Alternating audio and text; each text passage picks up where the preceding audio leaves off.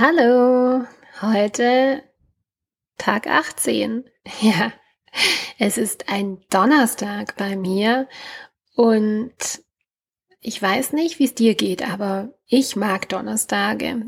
Bei mir liegt es vielleicht daran, dass es ein, ja, es ist ja der Tag des Tors, also das ähm, Donnergottes Tor und mein Mann heißt zufällig Tor, Stan.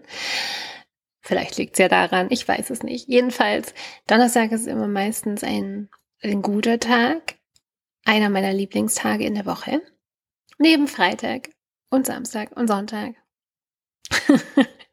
Wie gut, dass ich so viele Lieblingstage habe. Jedenfalls, lass uns kurz gemeinsam einatmen. Dann ausatmen. Und hier ankommen.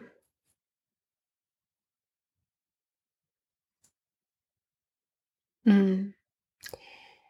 Für mich ist heute nicht nur Donnerstag, der Tortag, äh, ein besonderer Tag, sondern auch weil ja, es ist mein, mein Tag, wo heute hat endlich meine Blutung gestartet und ich habe so ein bisschen drauf gewartet und gleichzeitig ähm, war ich auch total happy, weil es ein richtig schöner Emploi-Zyklus, kann man, kann man so sagen, ja, mit 28 Tagen.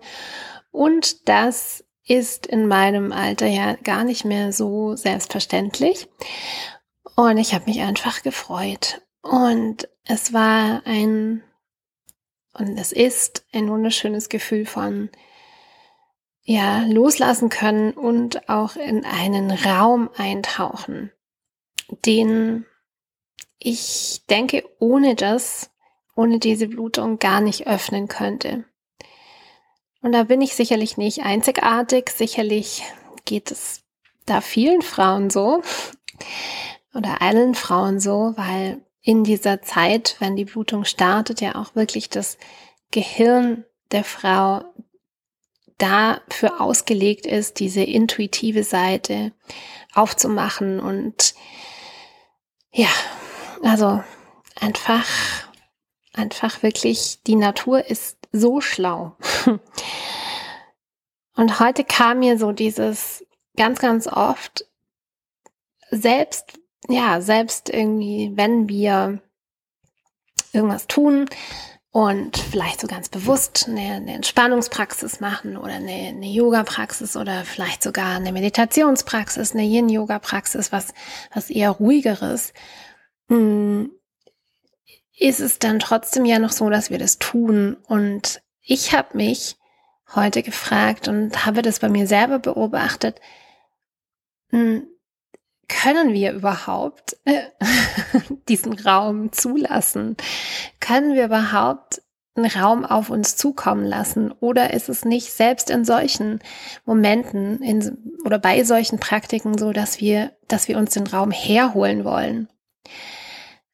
Also mir geht es auf jeden Fall oft so, dass ich dann in der Praxis mir das bewusst aufmache und herhole und ich fand es einfach ganz arg spannend, heute mit dem Konzept zu gehen, nee, das kommt zu mir.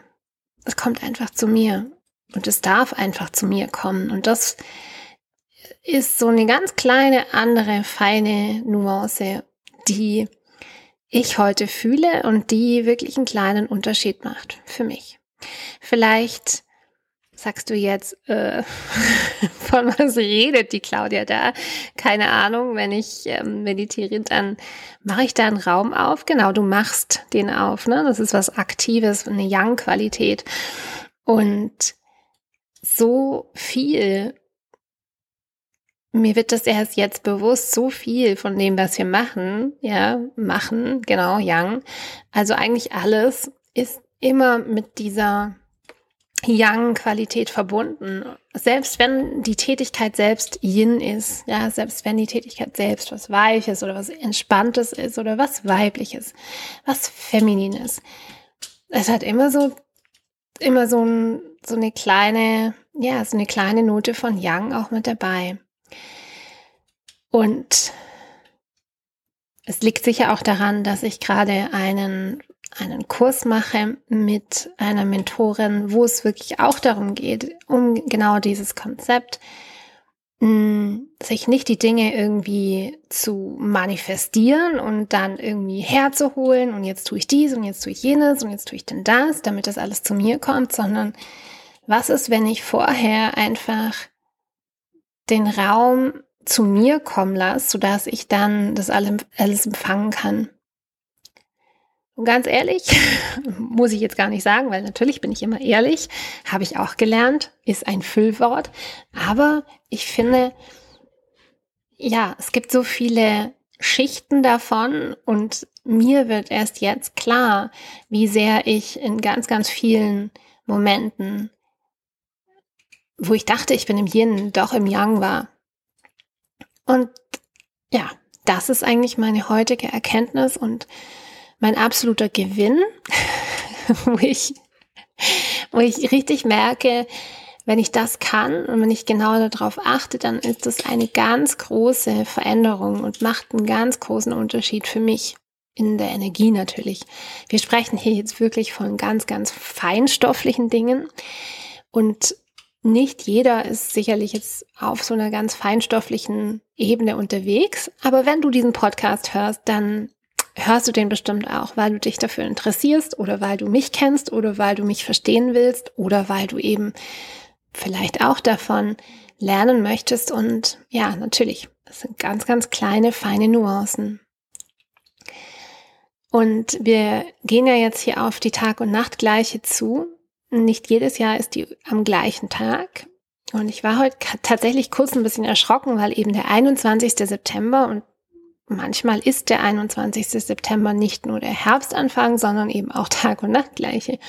Und ich dachte, habe ich das jetzt verpasst? Wie kann das sein? Ja, das geht ja gar nicht.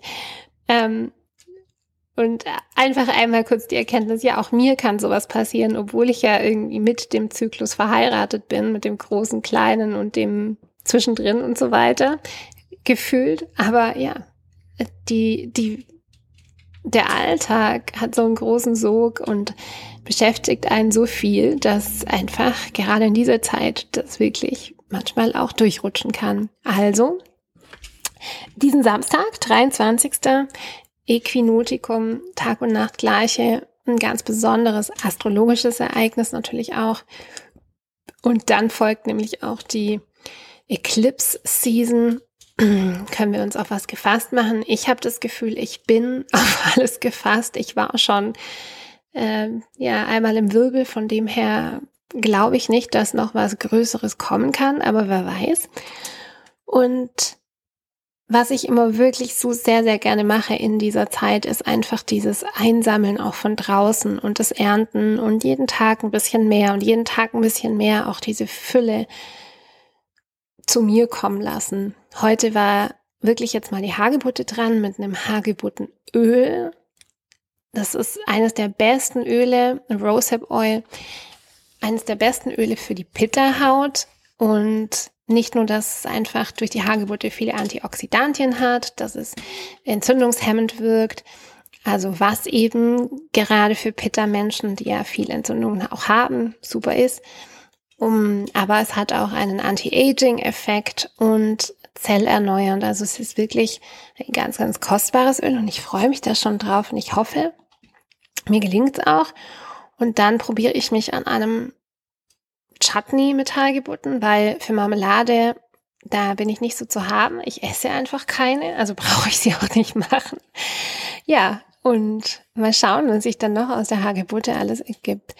Das ist eigentlich meine, meine, ja, meine große neue Herausforderung gerade, die viel Hagebutte. Es gibt dies Jahr auch absolut, ich hatte noch nie so viel Hagebutte. Es ist einfach eine absolute Überfülle an Hagebutte da. Ich weiß, man kann viel damit machen. Ich überlege, ich werde sicherlich auch noch ein Oxymehl machen und vielleicht einen Auszug. Aber jetzt, ja, happy und unter zehn Minuten. Habt einen schönen Tag, einen schönen Abend und ja, be prepared für die Tag- und Nachtgleiche. Wir hören, sehen uns morgen.